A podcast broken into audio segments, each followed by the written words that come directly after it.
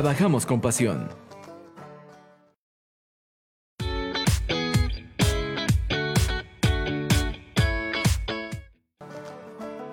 Alfa Sigma. Trabajamos con pasión. Muy, pero muy, muy buenas noches, mis queridos y queridas amigos, amigas. Bienvenidos a esta emisión número 31. Fíjese de este programa, su programa de nombre Angio TV. Me da muchísimo gusto saludarlos y darles la más cordial de las bienvenidas. Yo soy el doctor Carlos Esquivel Acroa, como siempre fascinado, feliz de recibirlos y de tener una hora de aprendizaje, de pasarla muy bien con expertos en la materia. Hoy con un programa muy, muy bonito, diría yo, pero además interesantísimo porque le vamos a dar un recorrido a la farmacología de que obviamente se utiliza en las cuestiones que tienen que ver con esta maravillosa disciplina médica que es la angiología, la cirugía vascular y endovascular. Así es que yo los invito a que se pongan muy cómodos, vamos por el café, porque esto ya empezó, yo los invito a que te quedes, se llama Angio TV, comenzamos. Alfa Sigma. Trabajamos con pasión.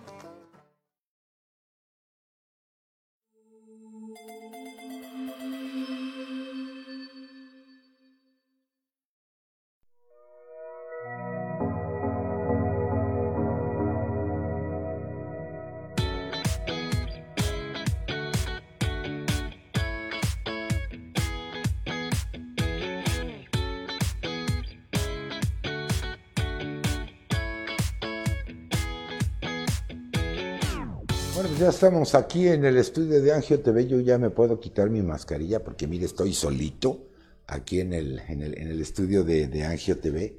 Además, con una escenografía, mire usted qué, qué bonito nos han hecho el equipo de producción. Y además, me siento Rafael siempre que estoy en este estudio porque, mire, a donde yo volteé, mire nomás qué chulada. Eh, hasta con eh, switcheo de, de, cámaras y todo muy bien. Agradezco mucho al equipo de producción, un equipo de profesionales de la comunicación digital que hace posible en cada una de nuestras citas nocturnas aquí en, en, en, Angio TV. Saludo a la distancia, por supuesto, en los controles a nuestro ingeniero, nuestro querido ingeniero junior, a quien yo le digo que es el dedo más rápido de la botonología en Internet, a cargo de los controles y además recordarles que ya todo nuestro equipo de producción está eh, puesto y dispuesto con todas nuestras líneas de contacto. ¿Sabe qué? Para que usted hable y le saque el conocimiento a los expertos que me acompañan esta noche, a quien por supuesto ahorita uh, se los voy a presentar. Agradezco de antemano el favor que nos están haciendo de habernos hecho un espacio en su agenda ya per se eh, complicada para estar con todos y todas ustedes y platicar de este tema tan apasionante que es la angiología, la cirugía vascular y endovascular. Por supuesto, Alfa Sigma, Superempresa 2021, muchas gracias por el apoyo y la confianza de siempre y obviamente el aval científico de lo que aquí se expone, este cuerpo colegiado maravilloso que es la asociación, la Sociedad Mexicana de Angiología, Cirugía Vascular y endovascular. La conocemos por sus siglas como la SMACB. Muchas gracias, saludos al licenciado Alfonso Nolasco, capitán, creador, comandante en jefe de este concepto llamado Angio TV. Un saludo también a la distancia. Yo soy Carlos Esquivel Acroa. Feliz de recibirlos. Así es que hoy hablaremos de farmacología y mire, vamos a hablar de la cosmogonía un poco, pues del uso de los anticoagulantes, de los antiagregantes, de los fibrinolíticos, por supuesto también de los vasodilatadores. Y para ello, pues cuento con un pool de expertos que me acompañan esta noche. Quiero presentárselos en primer término al doctor Miguel Joaquín Santos Coy. Eh, mi querido Joaquín o Miguel, bienvenido, muy buenas noches, qué gusto saludarte. Gracias, buenas noches. Eh, y distinto de nomás es Joaquín Miguel, pero siempre en la sociedad se acostumbraron a ponerme primero Miguel. Ah, bueno, pues entonces a, agarraremos a latigazos a, a la redacción, pero al, al, fin y al cabo son tus dos nombres, entonces en ese sentido no tenemos problema. Saludo, sí, sí. por supuesto, también con mucho gusto y agradezco el favor de que nos eh, pues atienda la invitación y esté hoy con nosotros el doctor Brian Domínguez. Brian, muy buenas noches, bienvenido. Muchas Buenas noches, mucho gusto. Un saludo. Al, contrario. Y finalmente también agradezco el esfuerzo, no sé si lo tengamos en, en, línea, pero bueno, también el doctor eh, Carlos Flores Ramírez eh, ha estado conectándonos, pero está en viaje. Nomás para que vea usted la dedicación de lo que es la educación y la academia. Ahora sí que gracias a la tecnología digital, en donde quiera que, que, que, estemos, podemos eh, comunicarnos. Creo que si algo tendríamos que agradecerle a esta espantosa pandemia que puso de rodillas al mundo, ha sido pues el fortalecimiento de la utilización de tecnología digital, lo cual pues permite estos espacios de, de educación. Y bueno, pues ahora sí, entrando en materia, un tema eh, por demás álgido, difícil, porque obviamente no pretendemos dar todo el listado de la, de la farmacopea que tenemos tanto en México como en otras partes del, del, planeta, pero sí que más o menos ustedes conozcan cuál es la terapéutica. Hemos hablado en otras transmisiones de Angio TV sobre la metodología diagnóstica, los procesos, tanto arteriales, venosos, linfáticos que se presentan. Bueno, pues hoy vamos a hablar un poco de la terapéutica una vez que se ha llegado al diagnóstico. Así es que, mi querido doctor Brian, cámaras y micrófonos son tuyos. Creo que nos hiciste el favor de tener preparada una, una presentación. Y antes de pasar a eso, quiero saludar a mi audiencia querida. Acuérdense que mi corazón se deprime y me siento huérfano de su cariño.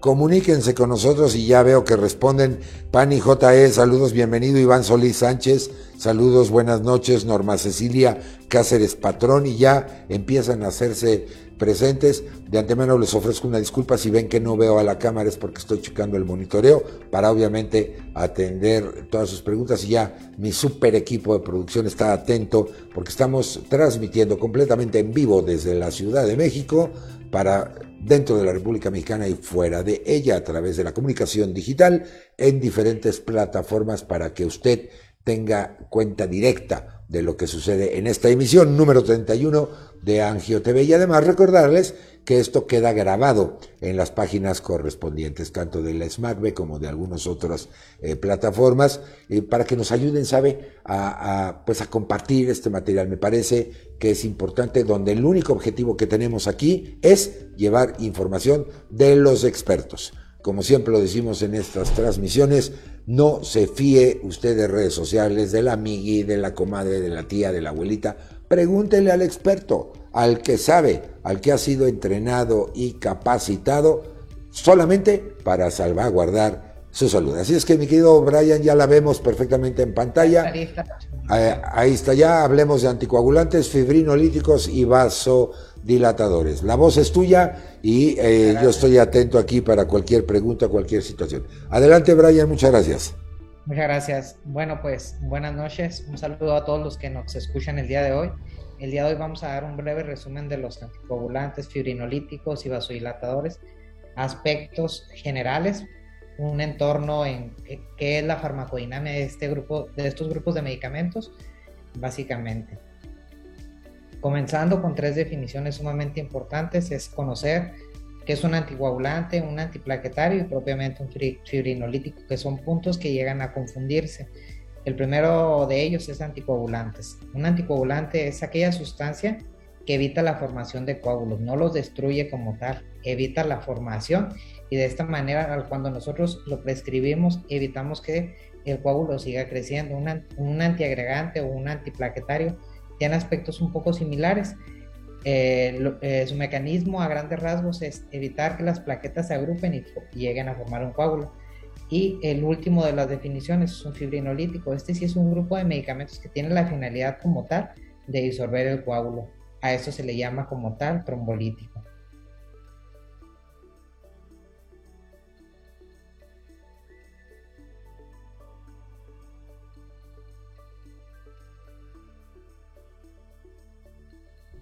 Tú, tienes el control de tu presentación, te dejamos de escuchar un momento.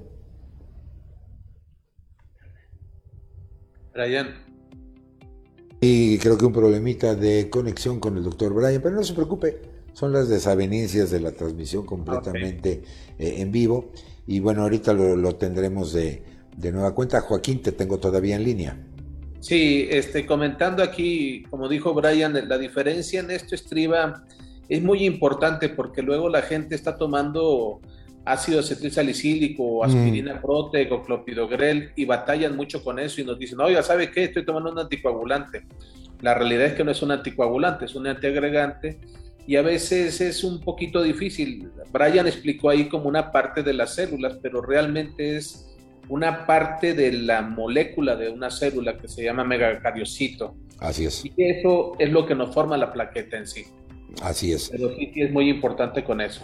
Yo creo que esto es bien importante en el sentido que cuando se consume un fármaco se debe de tener claro cuál es el mecanismo de acción y no solamente quizá la mercadotecnia o la popularidad o fama que el propio medicamento puede tener, en caso del acetil salicílico es el ejemplo típico, cuando a lo mejor los mecanismos de acción no son específicamente para lo que un angiólogo necesitaría prescribir, es lo que nos acabas de explicar, ¿no es cierto? Sí, sí, sí, parece que Brian ya, ya, ya regresó. Sí, a ver, tierra llamando a nuestro querido doctor Brian, ya te tenemos de regreso, cuéntamelo todo disculpa, este, bueno, hablábamos de la anticoagulación. Perfecto, adelante. Básicamente, el objetivo de nuestra anticoagulación es esto, evitar la propagación del coágulo. Nosotros tenemos un coágulo como una pulmonar y hay que saber que existen distintas fases de la anticoagulación. Un tratamiento inicial, que son los primeros 10 días, con este básicamente con el objetivo antes mencionado, y posteriormente una fase que se le puede denominar este, de tratamiento, la cual consiste en un periodo de tres meses hasta seis meses, en la cual vamos a evitar dos cosas. Uno, la propagación y el siguiente punto es de que se formen nuevos coágulos y de esta manera que sea algo recurrente la enfermedad. ¿Cuáles son los grupos de fármacos que conocemos? Primero hay que saber que se dividen en parenterales. Estos pueden ser heparinas de bajo peso molecular, no fraccionadas, fondoparinox, que tienen como tal su mecanismo de acción inhibir una molécula que es el factor 10A. Otros tipos de fármacos que tienen la característica de inhibir directamente otra molécula que se le denomina trombina y los más conocidos o los más utilizados son los anticoagulantes orales. Estos se dividen en dos, anticoagulantes nuevos o los inhibidores de la vitamina K. Los que por mucho tiempo se han utilizado, los antagonistas de la vitamina K, como la warfarina, la más conocida, y los más nuevos, ¿no? Que son dabigatran, rivaroxaban, apixaban, edoxaban que estos tienen, comparten la inhibición de dos moléculas, uno que es la atropina y el otro que es el factor 10. Básicamente lo que acabamos de mencionar se este, distribuye en este campo en el cual podemos simplificar todos los fármacos antes mencionados. Al hablar primero de la heparina no fraccionada, este es uno de los medicamentos que principalmente se llega a utilizar en el medio hospitalario. ¿Qué características tiene? Se utiliza en pacientes que llegan a tener un cuadro de insuficiencia renal, pacientes que están en un cuadro ya con hemodiálisis o propiamente en una intervención quirúrgica son los medicamentos de elección en este tipo de pacientes. Sumamente importante que la dosis va a ir este, de acuerdo al peso corporal. Y algo muy importante, son medicamentos que nosotros cuando los prescribimos debemos estar en seguimiento. Es por ello de que debe ser totalmente indicada por alguien que esté dándole seguimiento a este tipo de fármacos. Conocer que vienen de distintos procesos. Se dice que es un polisacárido. Su mecanismo de acción a grandes rasgos es inhibir este, eh, formar un complejo que se le denomina antitrombina, factor 10, factor 2A, y de esta manera acelerar la inhibición o de esta manera este, evitamos la formación de coágulos. Lo más importante de este medicamento es de que no tiene una excreción renal, es por ello que no llega a dar alteraciones renales. Y como lo menciono, principalmente de uso hospitalario y prescribirse por alguien que lo esté manejando, ya que debe estar manejado con la siguiente manera, en base a los tiempos de coagulación, principalmente el TTP. Esto es un normograma, normograma en donde a partir de un tiempo se requiere una dosis, a partir de otro tiempo otra dosis. Entonces es sumamente importante conocer esto. Siguiente grupo de medicamentos son las heparinas de bajo peso molecular. Estas, lo más característico es de que se administran por vía subcutánea y va a cambiar su uso una o dos veces al día dependiendo si su dosis, si su dosis va a ser profiláctica o terapéutica. Difiere de las heparinas no fraccionadas en base a su peso molecular.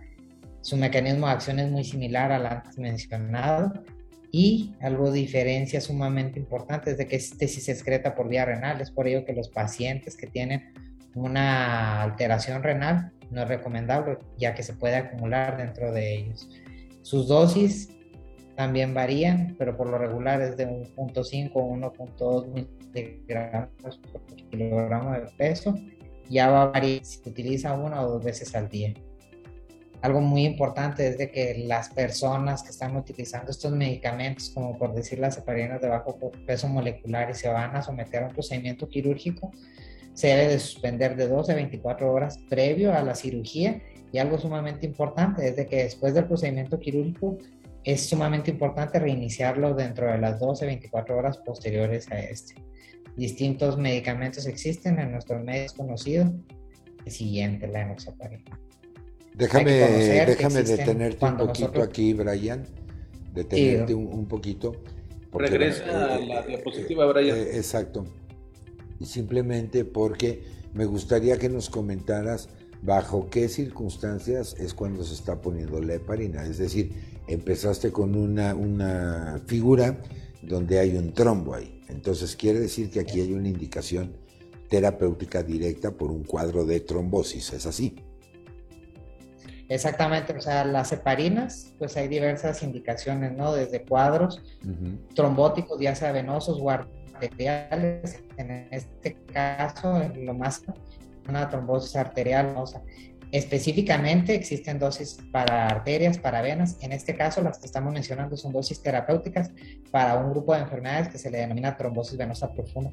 Es donde más se utiliza. Y regresando a las diapositivas anteriores, estas heparinas deben de quedar muy en claro que no van a deshacer el coágulo van a evitar que este coágulo siga creciendo y que nuestro mismo organismo o nuestro propio organismo empiece por su sistema fibrinolítico a deshacer ese coágulo. Y básicamente ese es el empleo de las heparinas, ¿no? Otros empleos es propiamente como las no fraccionadas en el ámbito hospitalario, que básicamente son para procedimientos o pacientes críticos. Exacto, y sobre todo la, pregunta va enfocada porque eh, se le puede dar eh, tanto el criterio profiláctico ¿no? Como ya terapéutico. Entonces, eh, eh, esto es, es, importante también decirlo, que el, médico es el que tendrá que decidir bajo qué circunstancia estarla utilizando. Y algo que me parece relevante mencionar es lo que decías, antes de la cirugía, evidentemente se tiene que suspender esta terapia por, por los sangrados lógicos de la intervención y después reiniciarla, ¿cierto? Exactamente. Perdón, Brian.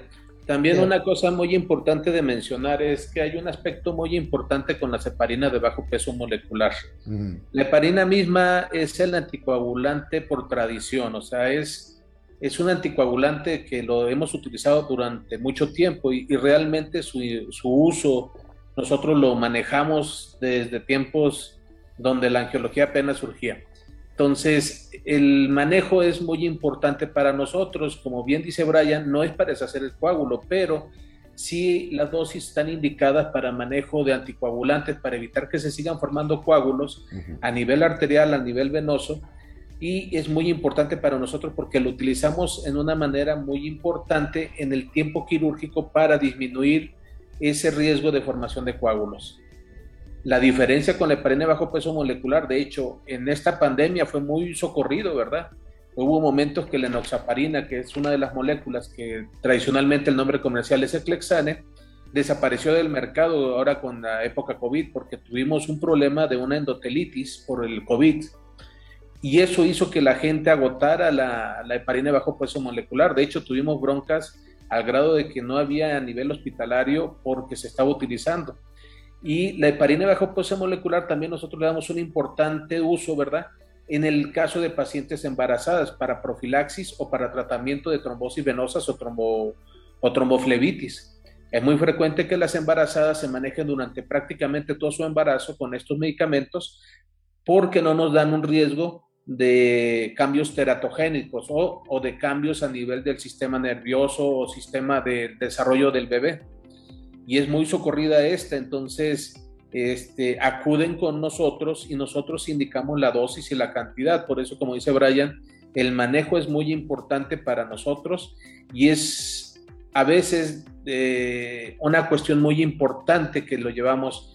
Aquí en Chihuahua nosotros sabemos que lo más pesado del embarazo es el último trimestre y nosotros en época de calor sabemos que nos va a dar mucha lata ese último trimestre para la paciente y esta heparina de bajo peso molecular es una alternativa que la maneja de hecho la paciente y la familia de la paciente para evitar esto.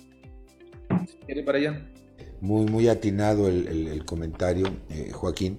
Déjenme eh, saludar a Pedro Mijangos Montero, muchas gracias por estar con nosotros. Buenas noches a Marcel Águila, Cindy Marbella y Astrid Ramírez. Ellos están, pues, siguiendo esta transmisión a través de la página de la SMACB. Nos da mucho gusto que, nos acompañen. Y, fíjate, Joaquín, eh, bueno, primero, eh, qué bueno que mencionó Brian que estaban ahí en Chihuahua, porque siempre la She es, algo muy, muy, muy, tradicional en nuestros eh, hermanos chihuahuenses, ¿no? la She me encanta ese, acento. Y hay un segundo elemento por lo cual el recurrir al especialista es importante. Por ejemplo, algún paciente que padece algún problema de la cascada de coagulación. Me refiero a la enfermedad de von Willebrand, por ejemplo. Y saldría contraproducente totalmente utilizar a lo mejor un anticoagulante cuando está este tipo de padecimientos. Y por eso tiene que ser prescrito y supervisado por el médico. ¿No te parece, Joaquín? Sí, sí, sí. De hecho, este, viene siendo una cuestión muy interesante. Nosotros el manejo siempre lo hacemos un manejo multidisciplinario. La realidad aquí con estos pacientes, el hematólogo y nosotros estamos ahí a la par. Y, y, de hecho el hematólogo nos dice a nosotros, oye, ¿te avientas o vamos a ver? Y para operarlos, este sí, no voy a decir la palabra que siempre digo, pero sí nos va Sí, no. ahí, ¿verdad? Puedes decirla con toda confianza porque sí me imagino que ha de ser un susto importantísimo en el quirófano, ¿no? Sí, sí, son, son pacientes muy difíciles de manejar, son pacientes que cuajan como si fueran, termina uno de hacer una anastomosis cuando ya está el paciente cuajado y dice uno, ¿qué fregado está pasando? Así es. Es. Es una complicación fuerte y nos representa una una situación que a veces dice uno, ¿sabes qué? Mételo a este desgraciado en, heparina para que no cuaje. No, y, y también, por ejemplo, pacientes diabéticos, donde ya per se, y mira que no tenemos que sentirnos orgullosos de la gran cantidad de personas que padecen esto y que a lo mejor eh, no lo sabían o igual y no se detectó al momento del acto quirúrgico y sorpresa, ¿no? Al, momento de, las, de, la, de la coagulación que se debe buscar ante la intervención quirúrgica. Sí, hay que recordar que el paciente diabético muchas veces su debut es un pie diabético, un pie que reventó y, entonces es una bronca. Ya cuando entramos nosotros, pues de repente uno está metido en una situación muy acalorada y de voltea y le dice, oiga, ¿desde cuándo se sabe diabético? No, pues apenas me están diciendo ustedes. Sí, ayer estaba bien, ¿no? Típico. que, que Todos, todos están muy bien, no saben por qué entran y les pasa algo. E, exactamente, totalmente de acuerdo. Entonces ahí está la recomendación hasta este momento. Si usted nos acaba de sintonizar, estoy platicando con el doctor Joaquín Santos Coy y el doctor Brian Domínguez sobre el uso de medicamentos, particularmente de anticoagulantes, de antiagregantes y algunos otros como los fibrinolíticos y los vasodilatadores, y conocer un poco la farmacología en esta rama médica que es la la angiología. Entonces ya hicimos un, pequeño contexto de lo que puede estar pasando con el uso de, anticoagulantes. Así es que mi querido Brian, si tú no dispones lo contrario, regreso contigo para que si seas tan amable de seguirnos explicando tu presentación, por favor. Bueno, como ya quedó muy bien explicado los aspectos generales de las heparinas, hay que tener en cuenta que también como principalmente estos se utilizan en el medio hospitalario hay ocasiones que por X o Y razón se tiene que dar un antídoto para estos tipos de heparinas. Entonces existe un medicamento que se llama sulfato de protamina, que sabemos que este tiene la característica de este, revertir de alguna manera estas heparinas. Tiene un índice de neutralización que puede ir desde los 5 hasta los 7 minutos. Y algo muy importante es de que dependiendo del tiempo en el que se administró la heparina, podemos dar una dosis o este, ir modificándola, no ir jugando con esto. Mm. Siguiente medicamento es el fondoparinox, son medicamentos recientemente este, aprobados o utilizados. Se dice que este es un, un análogo como tal de las heparinas no fraccionadas. Su mecanismo de acción es muy similar este, diferencias o similitudes es de que este también tiene una excreción renal, es por ello que en pacientes que tienen el antecedente o que están diagnosticados este, con insuficiencia renal en etapas tardías, pues no es recomendable utilizarlo, ¿no? Su administración es mediante este, una inyección de manera subcutánea, diferentes dosis, pero por lo habitual es una o dos veces al día la, lo que se coloca este medicamento, ¿no? También dentro del manejo perioperatorio hay que saber que este, a diferencia de los otros, se debe suspender 36 horas previas al procedimiento y dentro de sus efectos adversos, pues se dice que tiene menor sangrado en comparación con otros, ¿no? Su mecanismo de acción muy similar a los antes mencionados y este es el medicamento común. Entramos ya después de las heparinas a los inhibidores directos de la trombina. Este grupo de fármacos, este, hay distintos aprobados por la FDA, entre otras. Sin embargo, nuestro medio el más conocido es el dabigatran. Un mecanismo de acción como tal, lo dice su nombre, son inhibidores directos de la trombina qué características tiene o indicaciones, pues pacientes que tienen afecciones cardíacas, pacientes que tienen afecciones este, arteriales o propiamente venosas, como lo hemos estado mencionando. Y algo muy importante es de que este grupo de medicamentos, hoy en día también se han aprobado antídotos para su utilización o cuando se llegan a sobrepasar las dosis, ¿no? ¿Cuál es la dosis? Por lo regular se utiliza una tableta dos veces al día. Y este, algo muy importante es de que el conocer el medicamento y estos aspectos importantes es de que uno no debe administrarse este medicamento. ¿Por qué? Porque si no se utilizan cinco días previos con algún tipo de heparina puede tener algunas complicaciones. Entonces es sumamente importante tener esto en cuenta, ¿no? Siempre se utiliza la par con una heparina los primeros días, ¿no? Medicamentos aprobados, acabo de comentar, más es la En también acá son creo los que más se llegan a conocer en, el ámbito general, principalmente la warfarina, el acenocumarol, que son los medicamentos más antiguos de este grupo de fármacos. Como tal, su mecanismo de acción es inhibir los factores de la coagulación que dependen de la vitamina K. De esta manera, siguiendo factores de coagulación, pero son este, inactivos. Hasta cierto punto.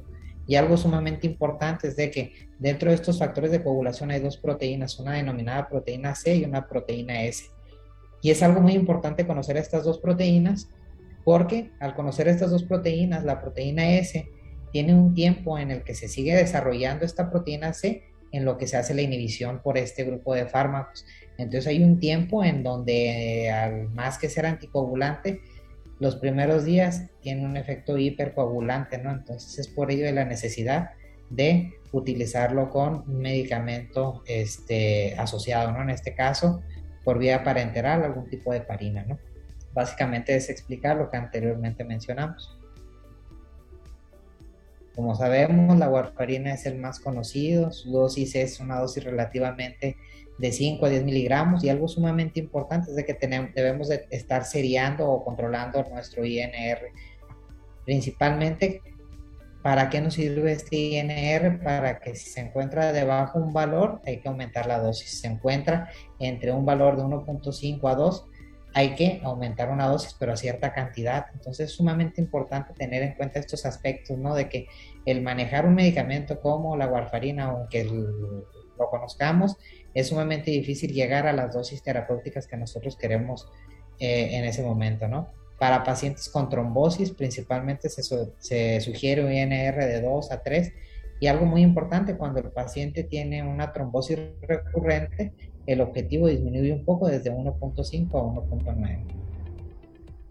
Algunas complicaciones de la warfarina es de que llegan a presentar sangrado es sumamente importante la monitorización, ya que si encontramos un INR de arriba de 4.5 hay que suspender este medicamento. Si se encuentra por arriba de 8, más que suspenderlo, hay que agregarle también vitamina K para evitar complicaciones mayores. Se llega a conocer que llegan a ser complicaciones como necrosis en piel, aunque es raro, pero se llega a presentar durante los primeros días y en el embarazo está totalmente contraindicado, ya que llega a atravesar la barrera placentaria y puede, puede provocar efectos en el feto, ¿no?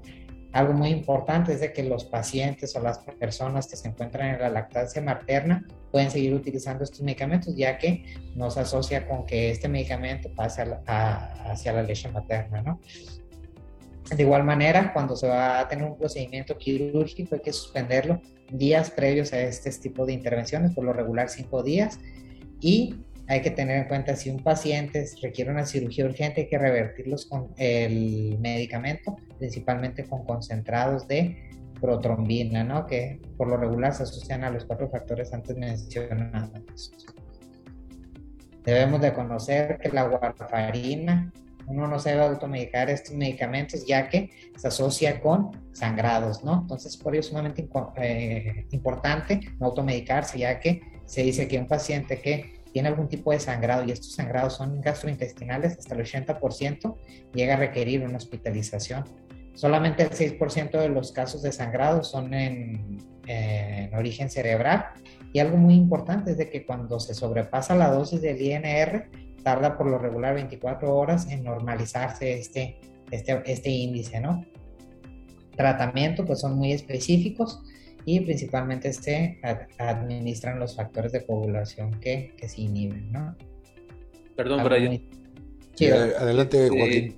hay una cuestión muy importante. Eh, Brian recalca mucho la warfarina porque siempre ha sido uno de los fármacos que se ha utilizado durante mucho tiempo como un anticoagulante. Eh, ya hablaba ahorita del Pradaxal y va a hablar más adelante de otros medicamentos.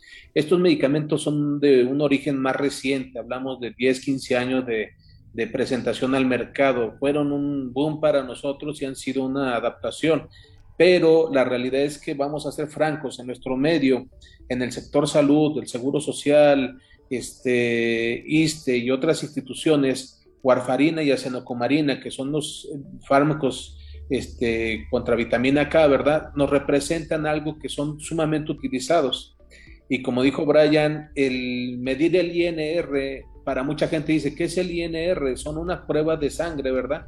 Que se toman casi cada 15 o 20 días se toman los tiempos y en base a esos tiempos se hace lo que se llama un índice internacional racionalizado, que es el INR. Y en base a eso se llega a unas medidas que puede ser de dos, que puede ser desde uno, ¿verdad? Y llegar a, a cantidades más altas. Por eso, como dice Brian, nosotros como angiólogos procuramos que nuestros pacientes estén en un nivel de un INR de 2.0 hasta 3.5 con cuestiones de trombosis venosas pero hay pacientes con síndrome antifosfolípido que son pacientes reumatológicos donde se necesitan de 3.5 hasta 4 hasta 5 a veces porque están en un riesgo de, formación de coágulos muy altos y también estos fármacos son los únicos que están indicados para pacientes que tienen prótesis mitrales mecánicas. Eh, preguntará la gente qué son esas, pues son los pacientes que tienen su valvulita y que se le escuche clac, clac, clac, clac, clac en su corazón, que tienen así como si fueran unos platillos ahí dentro del corazón. Estos son los únicos medicamentos que tienen esta indicación. Entonces, para nosotros... Incluso, Joaquín, eh, hay un paréntesis, aquellos pacientes que tienen un índice aterogénico elevado y que obviamente constituyen un riesgo de formar un trombo. Sí, así es. ¿No? Y, digo, por eso es, este, recalcamos más la warfarina. Los americanos siempre han, la han utilizado más como fármaco de fondo. En México nosotros como angiólogos estamos más adaptados a la, a la cenocumarina, que es el, el cumadín, ¿verdad? Que es el, este, digo, el sintrón, que es un fármaco que nos ha sido muy útil a nosotros. Y como dijo Brian, este, son difíciles de manejar porque a veces fraccionamos los medicamentos, le damos al paciente se va a tomar de lunes a jueves media tableta y este viernes, sábado y domingo se toma un cuarto o una tableta, entonces el paciente de repente dice, oiga, no esté jugando. Pues no, no estamos jugando y apenas mantenemos al paciente con altas y bajas.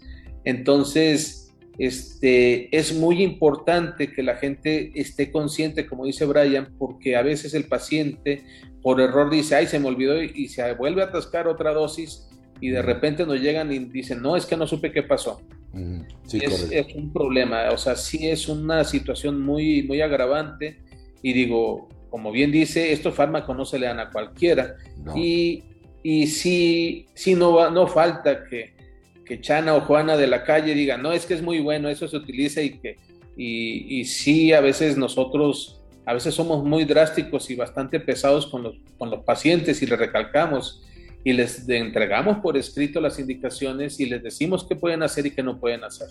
Correcto, pues ahí está ya. Eh, llegó un momento de que debo de hacer una pausa. Fíjense nada más qué maravilla. Estamos eh, platicando con el doctor Joaquín Santos Coy y el doctor Brian Domínguez sobre la farmacología que se utiliza en la angiología. Pero es momento de hacer un corte, vamos por más café y eh, a estimular la, bomba venosa de las piernas un momentito. Así es que no se vaya, quédese con nosotros. Nos queda todavía la segunda parte de este programa, emisión número 31 de Angio TV. Voy y vengo, no me tardo nada, permítamelo por favor. Ya regresamos, estamos en Angio TV. Volvemos.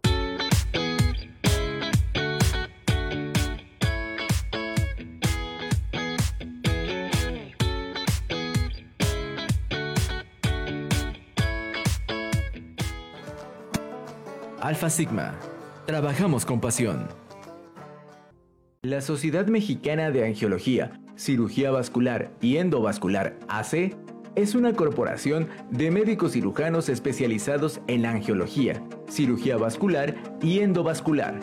Asimismo, de médicos cirujanos con otras especialidades que pueden considerarse como afines a la angiología, cirugía vascular y endovascular, y de aquellos que con frecuencia en sus actividades y ejercicio profesional encaminen sus esfuerzos a la investigación, el estudio o el tratamiento de las enfermedades vasculares, residentes en distintos lugares de la República Mexicana. Estamos conscientes de que las principales expectativas anhelan mayores beneficios al ser miembro de esta sociedad. Nuestro compromiso va ligado a trabajar en ello y a dar nuestro mayor esfuerzo para que eso suceda. Angio TV Alfa Sigma. Trabajamos con pasión. En Spotify ya están disponibles los nuevos episodios de Angio TV. Escúchalos ahora.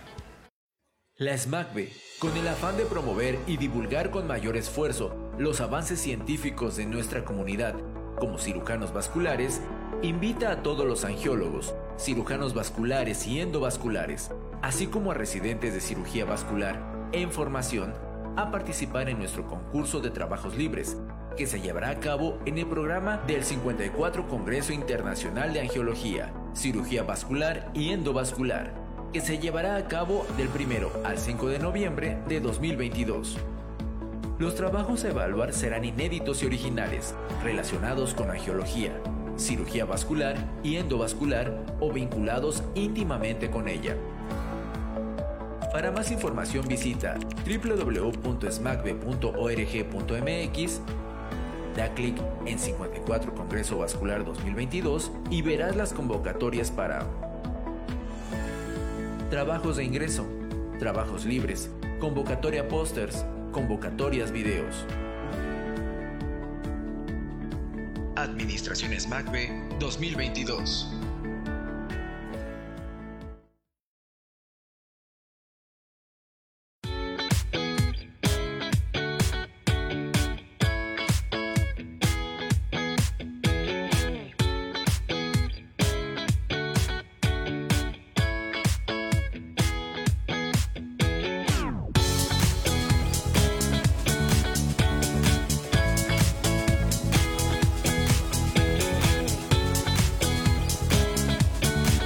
Si usted nos acaba de sintonizar, estoy platicando con el doctor Joaquín Santos Coy y el doctor Brian Domínguez sobre todo este apasionante mundo de la farmacología en la angiología. Eh, saludo con mucho gusto, Gaby Gaby, ya apareciste en, nuestras líneas de contacto. pensé que nos ibas a dejar huérfanos el día de hoy, pero no, qué bueno que ya nos, nos acompañas. Y bueno, tengo aquí un, tema que también parece importante retomar con todo lo que nos estaban eh, platicando. El primer elemento que, vale la pena recalcar es que esta medicación no es cosa de juego. Es decir, eh, tiene, tiene sus asegúnes por todo lo que ya Brian nos comentó, eh, eh, particularmente, ¿no? Reducciones de dosis, bajo qué circunstancias hay que prescribirlo, debe de dar. Y, por otro lado, pues que no salgamos como que son productos que puedo comprar en, eh, a diestra y siniestra sin la supervisión del, médico. Y en este sentido, quiero hacerles a los dos el siguiente planteamiento. Miren, el sulodexida, ¿no? Eh, se puede usar para evitar una retrombosis. Es un comentario interesante. Cuando por alguna razón el paciente no puede tomar anticoagulantes, porque hemos enfocado ya el uso declarado del anticoagulante, pero ¿qué pasa cuando evidentemente tenemos un paciente que no lo puede tomar? ¿No? Que es el ejemplo que les acabo de, compartir. ¿Qué opinión les merece? El, el Bessel que es la sulodexida, eh, como decía en algún momento uno de los diseñadores, la realidad es que es un fármaco que interviene directamente con, el endotelio vascular. Correcto. Y, y, forma lo que es el glicocálix. Lo interesante de esto es que no nada más funciona el glicocálix en las venas, sino también en las arterias.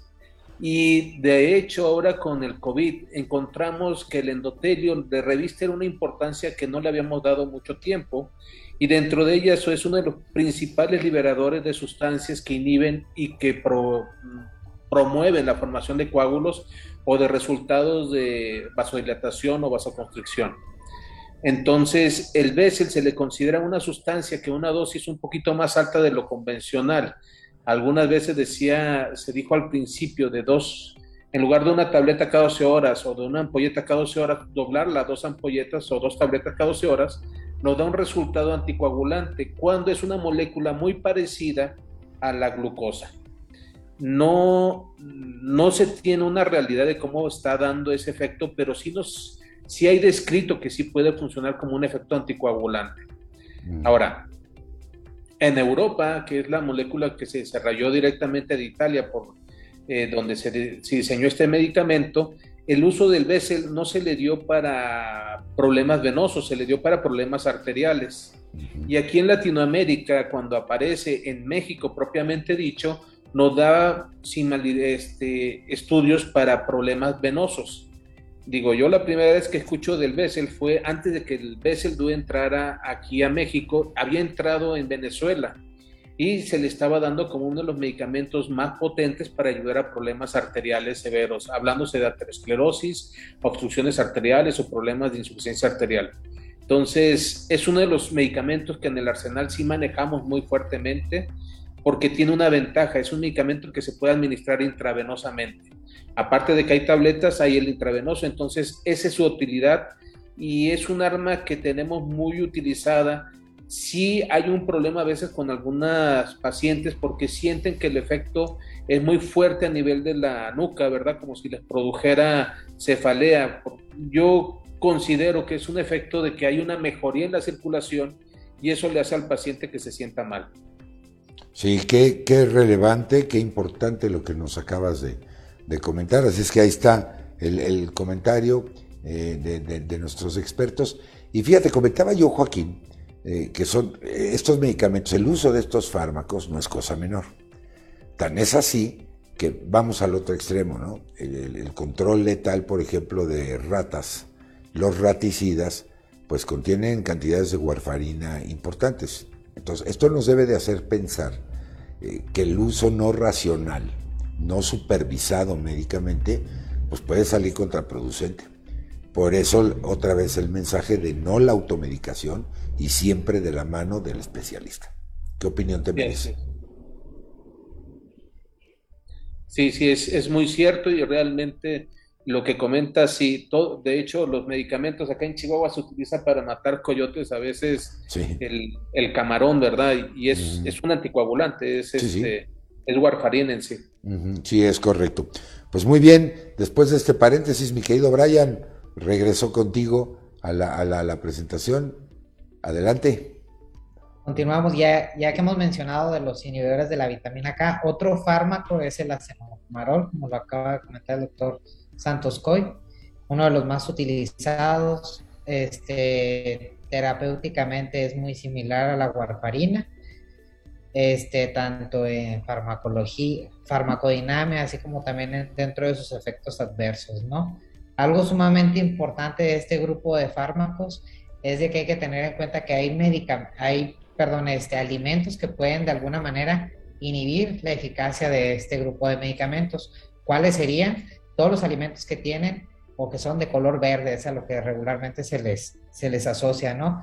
¿Qué grupo de alimentos? Pues las espinacas, brócoli, lechuga, perejil, algunas frutas como el aguacate, los arándanos, este, las ciruelas, el tomate y inclusive este, alimentos como la carne, pero en menor proporción llegan a inhibir o disminuir la eficacia de estos inhibidores, ¿no? Entonces hay que tener en cuenta este, este, este aspecto, ¿no? Fíjate que eso es muy importante, importantísimo, porque ahora hay un espectro de preferencias nutricionales por la razón que usted quiera, ¿no? Y a veces, eh, pues aquí está un, un, ejemplo, el exceso de cualquier ingrediente siempre será perjudicial porque rompe la homeostasis del, del organismo. Y más, si la dieta está encaminada exclusivamente a puros vegetales, como los que tú acabas de mencionar, pues hay que tenerle eh, cuidado, ¿no? De verificar este efecto que tú nos acabas de comentar atinadamente. Y yo sí veo que actualmente por estas tendencias de decisión propia de ver qué como, eh, con esta, este criterio a lo mejor de que es más saludable, perdiendo de vista que una dieta tiene que ser balanceada en todos los nutrimentos, pues esto es un riesgo, Brian, también. O sea, ni muy, muy, ni tan, tan, decía mi abuelita, ¿no? Sí, perdón. Y hay una cosa también remarcable. Este, desgraciadamente también otro de los alimentos que nos da una lata porque disminuye la eficacia de los antivitamina K, que es la warfarina y la cianocomarina, pues son los frijoles, alubias y lentejas. Entonces, es una broncota de hoy en día porque muchas de las veces muchos de nuestros pacientes pues están basados Digo, yo no sé ustedes, ¿verdad? Pero acá de repente, si yo no como un platito de frijoles en la noche, ¿verdad? Pues sí. como que me faltó cena, ¿verdad? Sí, las leguminosas son parte fundamental de la dieta. Así es, entonces nosotros como médicos tomamos eso en cuenta, digo, y sí, digo, a veces llegan los pacientes y nos dicen, es que tengo miedo porque me va a regañar porque comí frijoles. Pues, mm. ¿y, qué, ¿Y por qué no comí otra cosa? Es lo único que tengo. Bueno, disculpe, entonces yo tengo como médico que buscar la mejor efecto entonces a lo mejor subir un poquito más la dosis porque voy a entender que tengo una dieta que no puedo, pues no podemos bloquear, ¿verdad? Claro, y sobre todo lo que decía Brian también, que me parece importante recalcar, la actividad inter y multidisciplinaria. Porque a veces oímos la palabra dieta y pensamos que es para vernos mejor o eh, restrictiva desde el punto de vista bajar de peso. Y no, no es así. Debe de haber todo un balanceo, ¿no? De tanto proteínas, carbohidratos, de grasa, precisamente para que todos los nutrimentos estén en, una perfecta medida. Y sí vemos ahora que esta cuestión nutricional está modificando mucho el comportamiento metabólico, desde cómo se modifica la microbiota, desde cómo se modifican algunos efectos terapéuticos de fármacos cuando los necesitamos prescribir. Sí, muy cierto. ¿No? Correcto. Qué, qué buen comentario con este panorama. Así es que, amigo, amiga mía, no le vamos a decir cuál es la dieta mejor. Esto debe ser aquella que esté balanceada y que cubra los requerimientos nutricionales que su organismo le está pidiendo.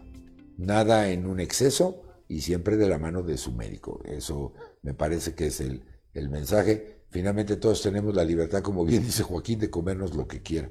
Yo, yo diría, Joaquín, cuando te dice tu paciente me va a regañar porque comí frijoles, pues quizá el médico no, a lo mejor la persona con la que usted duerme sí le va a, reclamar el, consumo elevado de frijoles en la noche. no, pero bueno, ese es otro tema. y así es. ok. Brian, regreso contigo, la, la presentación es tuya, adelante como lo acaban de comentar, pues es sumamente importante que, tengamos en cuenta esto, que hay que medicamentos que pueden hacer que no nos esté funcionando el tratamiento, pero son por estos aspectos que muchas de las veces no se toman en cuenta y es sumamente importante conocerlos. Iniciamos con los nuevos anticoagulantes, estos pues principalmente es el rivaroxaban, este como tal es un inhibidor de un factor que se denomina 10A, algo importante es de que se dice que estos no deben de ser tan, tan monitorizados como la warfarina, sin embargo, hoy en día también deben de tener un seguimiento porque se ha encontrado que pueden llegar a provocar también sangrado. Entonces, de aquí la relevancia de saber de que no debemos de automedicar ningún medicamento, aunque sea nuevo, aunque sea antiguo, pues hay que tener en cuenta eso, ¿no? También se excreta por medio renal y sus dosis por lo regular se utiliza una vez al día, dos veces al día, dependiendo el caso que estemos utilizando. Para una trombosis, con una dosis de 15 miligramos dos veces al día durante las primeras tres semanas y después se reduce la dosis, ¿no? Pero es sumamente importante tener en cuenta este aspecto que ahorita se mencionó, que es la tromboprofilaxis. ¿Qué quiere decir? Es un paciente que se va a someter a una cirugía, en este caso las ortopédicas son las que mayormente se asocian con trombosis, pues se puede dar este tipo de medicamentos para prevenir la formación de un coágulo al cual se le denomina trombosis, ¿no? Entonces es sumamente importante conocer esto. El siguiente fármaco muy similar al anterior es el apixaban, mecanismo de acción un poco similar, es un poco diferente ya que este actúa sobre más sobre un este, factor que sobre otro, ¿no? Los factores son sitios donde se anclan estos medicamentos y que forman este, los coágulos, ¿no? Sus dosis también son similares, entonces hay que tener en cuenta que también existe este grupo de fármacos que es la pizza. Sin embargo, también, se considera como que actúa en el factor 10A, ¿no? O sea, está dentro de ese mismo grupo, digamos. Exactamente, sí. Difieren algunas cosas, pero pues se puede decir a grandes rasgos que es un mecanismo de acción similar, ¿no? También indicado en pacientes que se van a someter a cirugías ortopédicas o X, o X cirugía, y también se puede dar esta tromboprofilaxis, ¿no? Otro de los siguientes es la, el Doxaban, también trabaja sobre este mismo factor que es el 10A,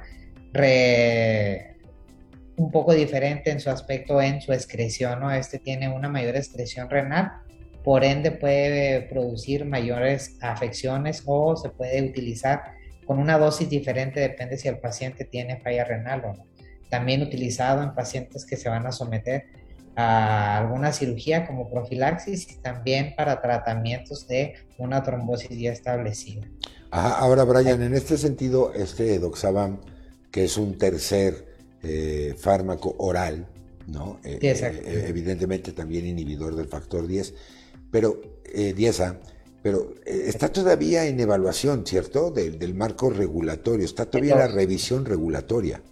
De los tres fármacos antes mencionados, el que está, los otros dos de hecho ya se utilizan comercialmente, el Edoxaban, también se utiliza comercialmente, pero es el que relativamente se pudiera decir que es el más nuevo, ¿no? Y el que todavía hasta, estaba hasta hace poco en estudios, ¿no?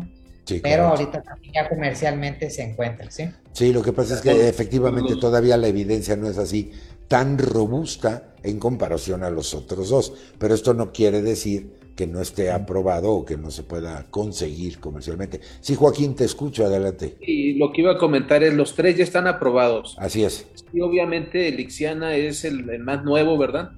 Y la diferencia que estriba entre los tres es que tanto Lixiana, que es el Edoxaban, o Rivaroxaban, que es Charelto, ¿verdad?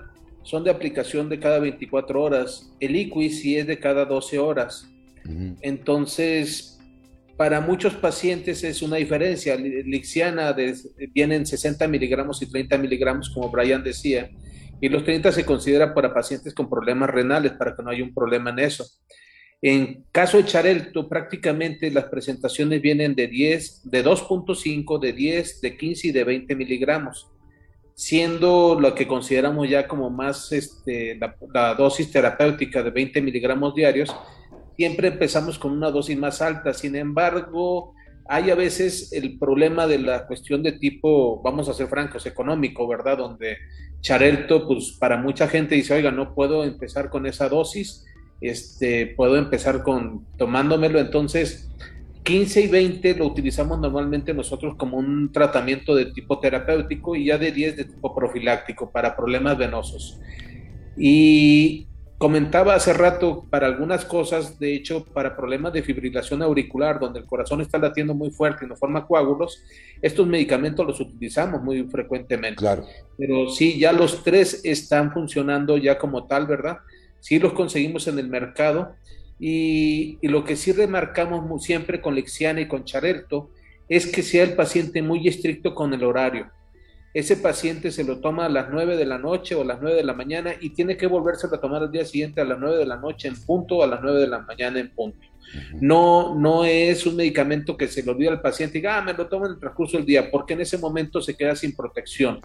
O sea, es muy exacto, porque eso es un problema a veces que la gente no lo, no lo ve y nos produce una lata, porque en ese momento el paciente tiene una fibrilación auricular cuando no se toma el medicamento y está confiado en que está protegido, y obviamente hace una trombosis, un coágulo, lo libera y viene la bronca. No, y además hay que recordar la farmacocinética de estos fármacos, en términos de la, vida media, por ejemplo, y el tipo de excreción.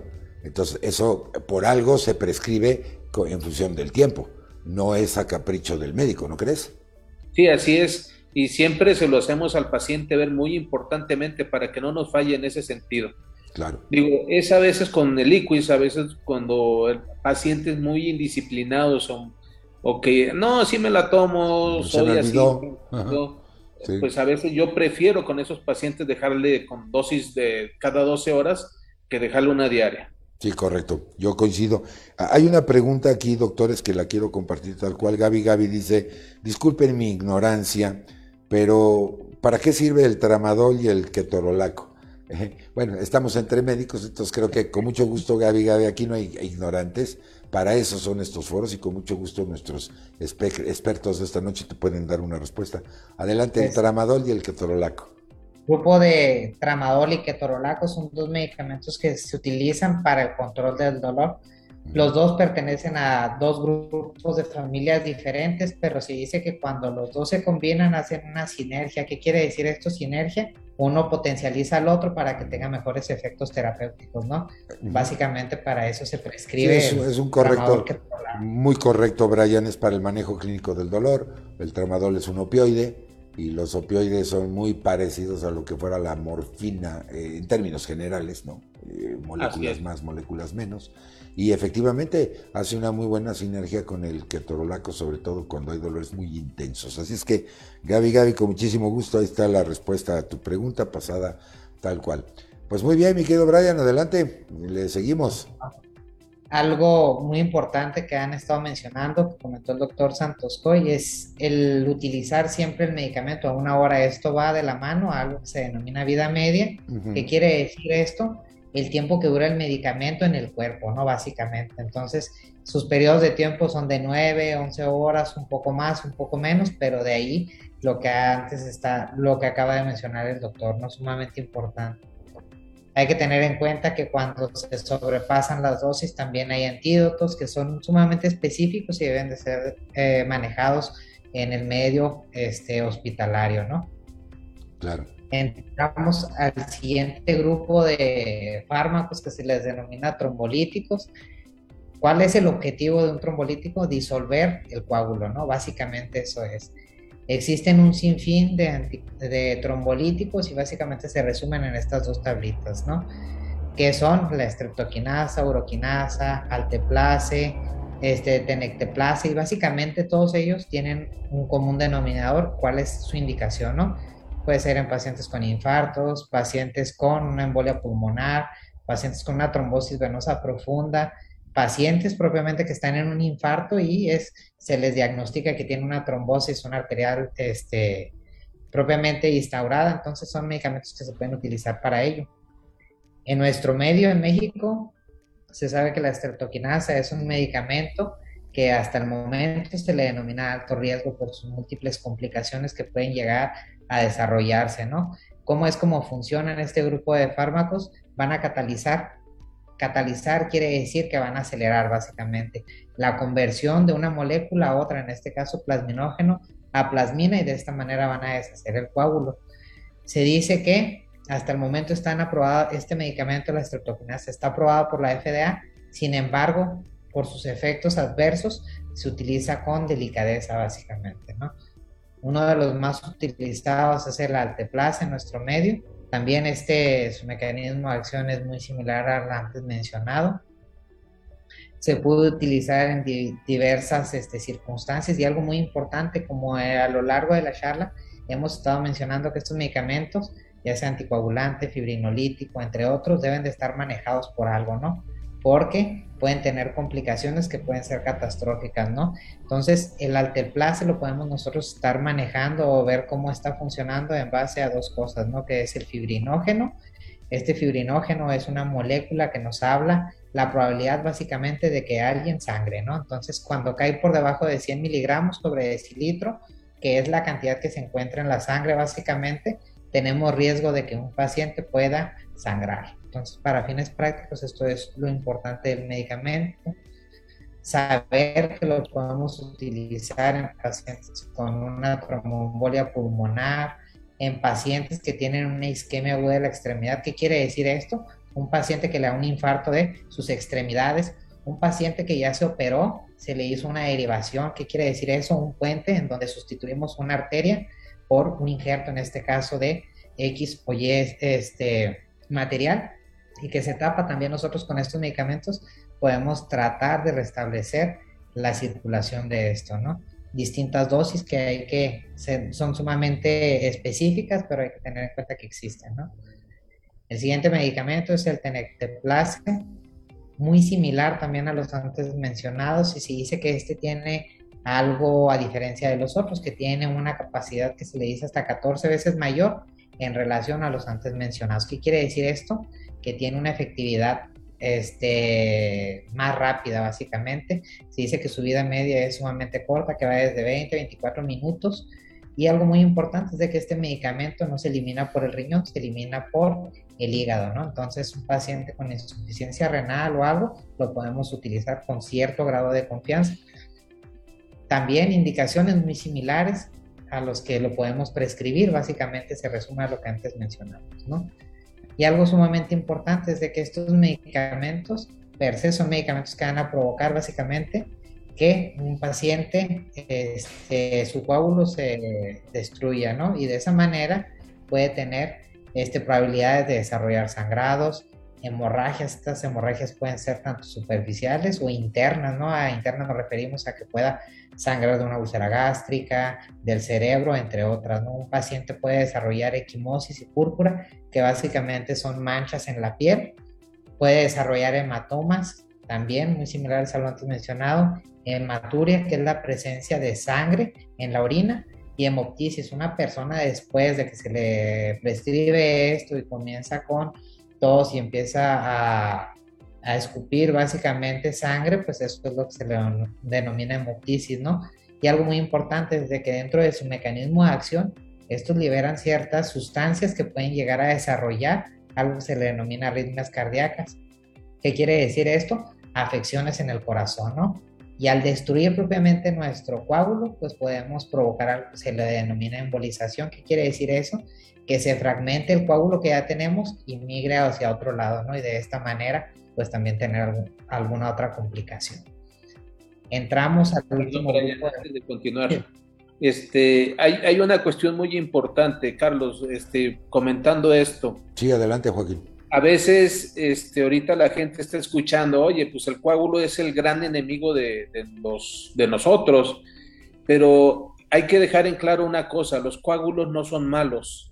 Eh, nosotros tenemos un mecanismo que nos permite que esos coágulos funcionen, o sea, nuestras arterias, nuestro organismo sufre de efectos, es como yo le digo a la gente, es como si va en la calle y tiene un bache. Entonces alguien llega y lo repara. Lo mismo pasa con las arterias y las venas, tienen lesiones y se forman coágulos, no más que eso es regulado, bien regulado por el organismo. El problema cuando tenemos, perdemos esa regulación, pues ya es cuando vienen estos problemas.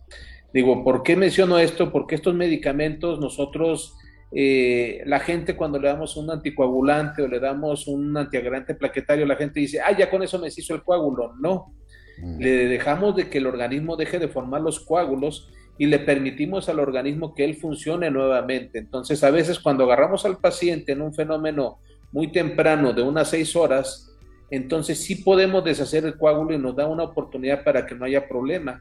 Por eso a veces la gente se desespera y a veces también le miente al médico diciendo, oiga, es que me acaba de pasar hace un día o dos. y de repente nos vemos metidos en broncas porque nosotros a veces le estamos creyendo al paciente en lo que nos dice y resulta que el paciente ya tenía más tiempo. Y eso no es porque nosotros no queramos, o sea, somos muy específicos con estos medicamentos porque tenemos riesgos, ¿verdad?, de presentar una complicación más severa y nos va a salir más, caldo, más, más caro el caldo que las gallinas. Entonces hay que tomar en cuenta todo esto para ver cómo vamos a hacer las situaciones, tomar en cuenta que los trombos no son malos, el problema es que cuando perdemos la regulación es cuando se viene el problema patológico. Sí, es correcto. Recordemos que el organismo está siempre en un equilibrio, la homeostasis. Y ahora eh, los términos modernos hablan de un caos y un anticaos. Si esta regulación homeostática se pierde, pues ahí es donde viene todo este desequilibrio, ¿no? Que es precisamente lo que conocemos ya como pérdida de la salud. Entonces, muy importante lo que tú acabas de decir, porque tenemos muchos otros mecanismos que podrían ser enemigos y no es así. La fiebre es un ejemplo. La fiebre es un mecanismo de defensa. La tos, el estornudo, que a lo mejor puede resultar pues, muy incómodos para un paciente, pero son mecanismos que tratan de mantener esta regulación que tú correctamente acabas de, apuntar. Pero bueno, mis queridos amigos, me quedan unos cinco minutitos, por favor. Echémosle velocidad, mi querido Brian, para ir ya a las, a las conclusiones, por favor. Pues básicamente, para terminar, hay que tener en cuenta que existen un grupo de fármacos que se les denomina vasodilatadores, principalmente algo que se le denomina prostanoides. Hay que saber que son moléculas que nuestro organismo crea de manera per se. Sin embargo, nosotros los podemos sintetizar para que produzca algo que se llama vasodilatación. ¿Qué quiere decir esto? Que el vaso crezca o le dé mayor este, aumento de sus diámetros para que mejore de alguna manera este, el paso de sangre, ¿no? Se sabe que hoy en día se conocen prostaciclina y lopros, que son los fármacos hasta cierto punto más conocidos, y su mecanismo de acción es este, promover una vasodilatación Además de que, como lo hemos estado mencionando a lo largo de la charla, el endotelio es sumamente importante, entonces este grupo de medicamentos son protectores de, este, de, este, de esta capa del, del vaso, ¿no? Sabemos que existen un sinfín, los más conocidos es el hilopros, el alprostadil, entre otros, y algo muy importante, este grupo de medicamentos solamente tiene indicaciones precisas, ¿no? pacientes que tienen una enfermedad reumatológica como vasculitis se le puede llegar a ofertar y propiamente en pacientes que no están en, en una historia de la enfermedad que se le pueda dar un tratamiento quirúrgico. Son aquellos que no se pueden revascularizar y se les puede ofertar este grupo de medicamentos. Para finalizar, como tal, es un vasodilatador, pero tiene efectos vasodilatadores, es el silostatón, medicamento muy utilizado en nuestra rama y básicamente promueve una dilatación al inhibir una sustancia, la fosfodiesterasa. Esto provoca una vasodilatación del vaso. Hay que saber que se emplea principalmente en pacientes que tienen algo que se llama claudicación intermitente, que son aquellas personas que caminan cierta distancia y se tienen que este, dar un momento para que el dolor disminuya, ¿no?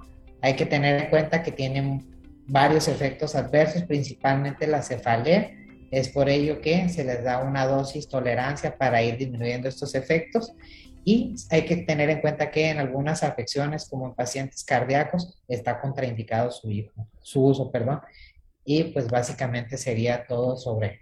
Perfecto, Brian vasodilatadores. Perfecto. Les mandan saludos eh, Francisco Almaguer García desde Guadalajara. Muchas gracias por estar con nosotros. Y Leopoldo Edén Padilla Hernández les dice, excelente charla.